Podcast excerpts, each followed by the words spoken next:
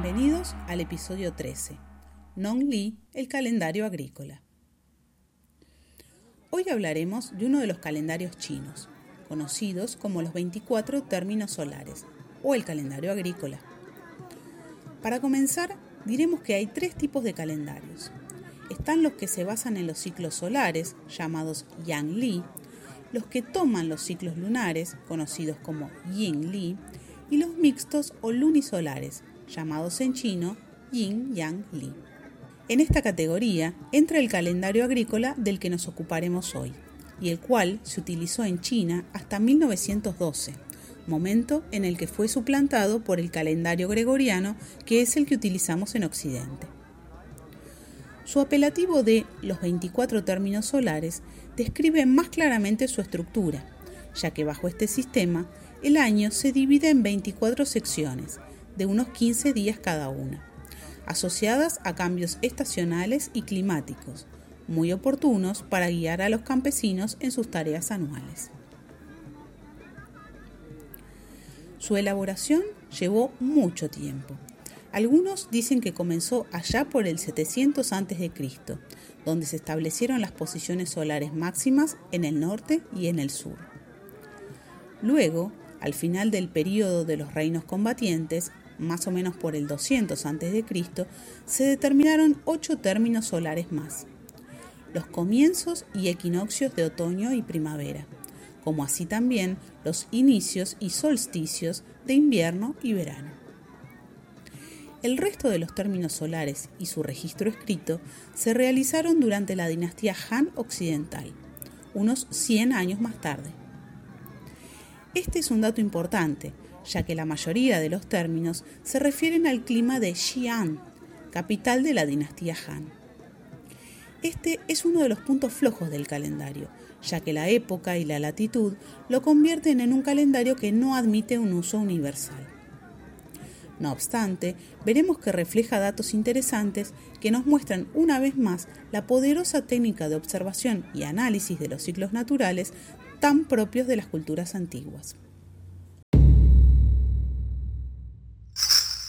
El calendario empieza con el inicio de la primavera, para el hemisferio norte en febrero, que es cuando se celebra el Año Nuevo Chino. El segundo término, unos 15 días después, se llama agua de lluvia e indica que comienza la época de las precipitaciones. Luego llega el despertar de los insectos, cuando la naturaleza comienza a calentar, florecer y despertar. El cuarto término refleja el equinoccio de primavera, en el que el día y la noche duran lo mismo. Los términos siguientes son claridad pura y lluvia de grano, donde se indica que la temperatura va en aumento y hay suficientes lluvias para los cultivos. Para mayo, aproximadamente, comienza el verano, que es el término número 7. Los dos siguientes se llaman pequeña maduración y granos en espigas, lo cual nos ayuda a comprender que todo marcha bien en el campo. El solsticio de verano indica que los días son más largos que las noches y coincide con el término número 10. El 11 y el 12, calor ligero y gran calor, son bastante claros. Allá por agosto, siempre hablando del hemisferio norte, comienza el otoño que es el tiempo de cosecha y un periodo de bastante calor. Con los términos 14 y 15, llamados límite de calor y rocío blanco, se empieza a transitar el cambio hacia los días más frescos. Con el equinoccio de otoño, nuevamente día y noche duran lo mismo, llegamos al término 16. Y en la China se celebra la fiesta de medio otoño, muy popular en varios países de Oriente y dedicada a agradecer por las cosechas del año. Con la llegada de rocío frío y caída de la escarcha, términos 17 y 18, ya se empieza a sentir la llegada del invierno. Nevada ligera y gran nevada son los nombres de los términos 20 y 21, mientras que el 22 coincide con el solsticio de invierno, en el que la noche será más larga que el día. Por último, los términos 23, frío ligero, y 24, gran frío, indica el curso y el final del invierno. Para terminar el año y el episodio, diremos que desde 2016 el calendario agrícola forma parte del patrimonio cultural inmaterial de la humanidad, por su profunda vinculación a las tareas campesinas, ceremonias y rituales que ayudaron a forjar la identidad de muchos pueblos orientales. Como ya sabrán, estas cuestiones pueden sonar un poco a cuentos chinos, pero entre nosotros les digo, a mí me los contó Marco Polo.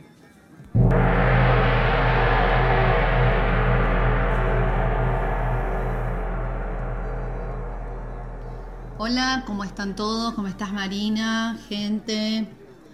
Bien, eh, me sorprendió la historia porque tampoco la conocía, así que la verdad que estos descubrimientos que vamos haciendo con, las historias de cada semana, de cada episodio, nos hace, tanto a Marina como a mí, ir conociendo cosas eh, de las, con las que uno no tenía tanto contacto. Eh, la referencia que quiero hacer sobre el calendario es algo que me, que me gustó mucho y que eh, en la sociedad actual hemos perdido, es este tema de la observación, cómo los antiguos campesinos, indistintamente qué cultura, eh, con la simple observación podían saber qué es lo que tenían que hacer con la tierra, qué es lo que tenían que hacer con la vida, eh, cosa que hoy por hoy la disponibilidad que nos da Internet, la, disponibilidad perdón, que nos da la inmediatez de la información, nos ha hecho que, perdamos eh, el concepto de observación, ¿no? el, pararnos a mirar y a partir de ahí sacar una conclusión. Eh, y qué importante es esto. Yo lo estaba observando la vez pasada un, pequeño paréntesis acá, tengo una gatita muy chiquitita, eh, de cuerpo, ¿no? Tiene 11 años, pero es muy chiquitita de cuerpo. Y claro, al, estar más tiempo para poder observarla, uno se va dando cuenta, o sea, me pude dar cuenta de los cambios de conducta que tenía y gracias a eso pude detectar que estaba enferma. Digo, qué, qué importante que es observar, qué importante que es darse cuenta. En las mascotas, en los bebés que son seres que no hablan, que no pueden transmitir, en la naturaleza, cómo nos damos cuenta si a una planta le falta agua, por cómo se muestra la planta, eh, si pasa algo porque los animales se comportan de diferente forma, eh, ya, hay escritos mucha, mucha data de cómo los animales ya saben si va a venir un terremoto, un tsunami, o sea, detectan todo porque tienen contacto con la tierra. Y qué importante es volver a las bases de, poder observar, de, no tener todo tan, tan inmediato, de que las cosas nos lleven un poquito más de tiempo, pero no perdamos eso porque eso nos conecta con nuestro instinto más, más puro, ¿no? con nuestro ser más puro, eh, con información que tenemos así, que ya la traemos eh, de antes, de nuestros antepasados eh, que está en nuestros genes y que siempre está, está buena para tenerla. Digo, referencia de gente que sigue haciendo estas cosas son los, pueblos eh, antiguos ¿no? o, pueblos eh, descendientes de aborígenes que todavía sigue habiendo en, muchos países. culturas más antiguas que ellos tienen esta, este tema de la observación como algo totalmente natural y no, no viven la, vida de otra forma que no sea así, no, no la entienden de otra forma.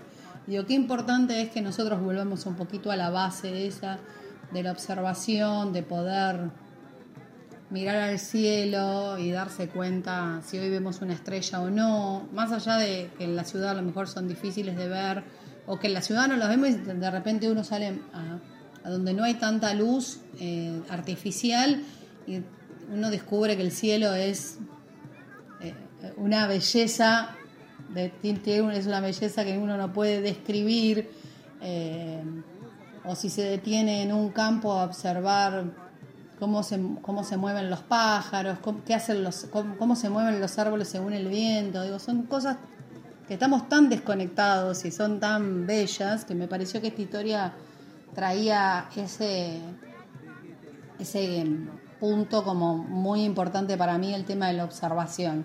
Así que les recomendaría que en la medida de lo que puedan vuelvan a, observar. Aunque sea en la ciudad, la gente cómo camina. Yo tengo un defecto profesional, ya calculo, eh, que es eso, que observo mucho cómo se comporta la gente en la calle, eh, lo que hace, lo que no hace.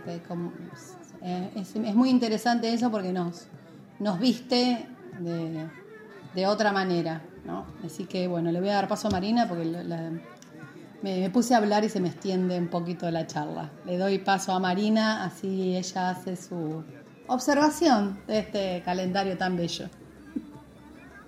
Tal cual, tal cual. Hoy es un, es un buen tema para conectarnos con la observación.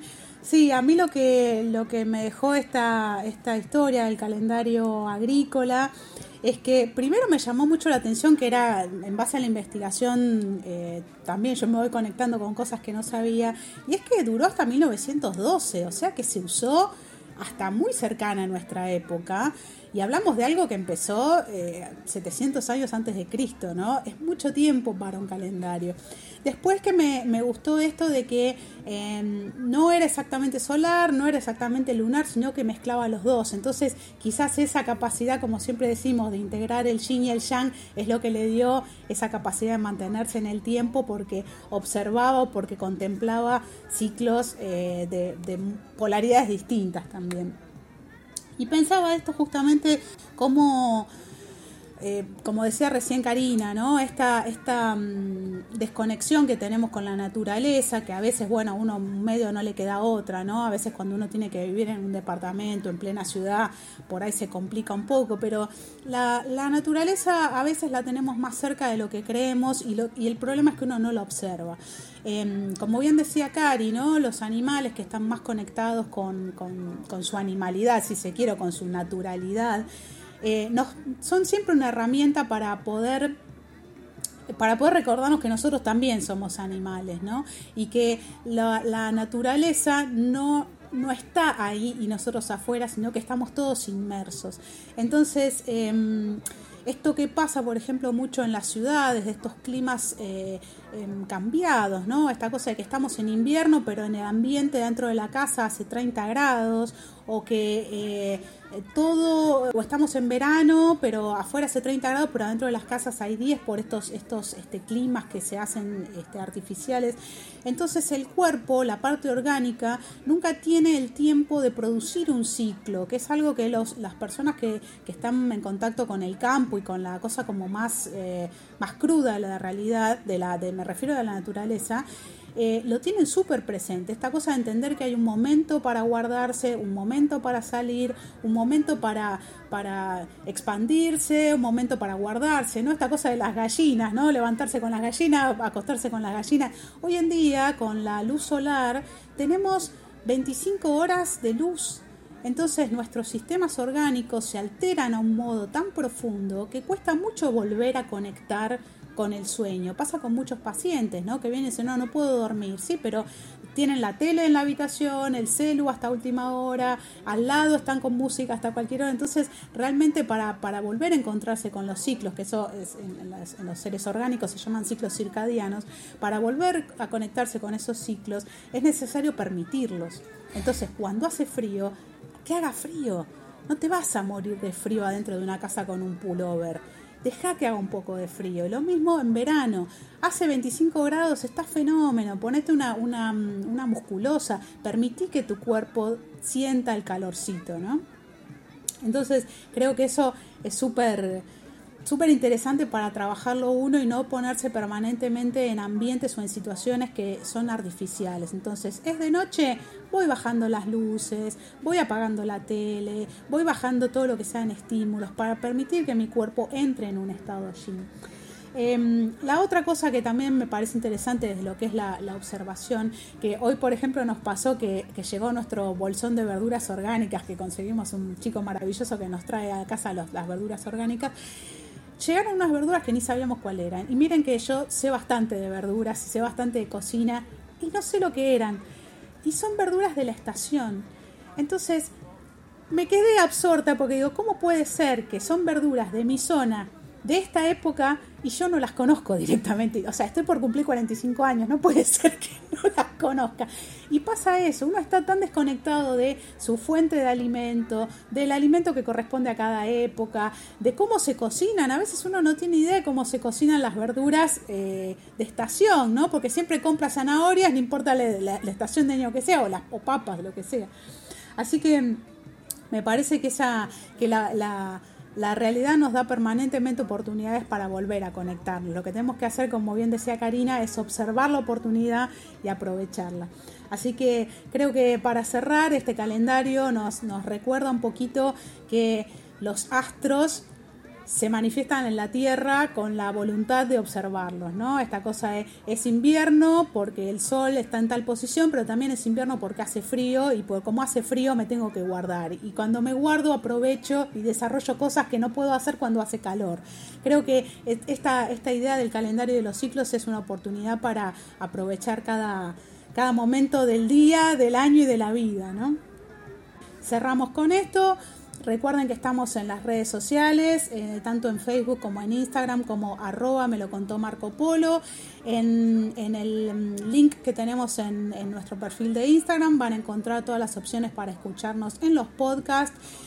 Y vamos a aprovechar esta oportunidad para contarles que muy probablemente para el próximo podcast tengamos una super novedad para presentarles, así que por el momento los dejamos con la intriga y nos vemos en el próximo capítulo. Muchas gracias.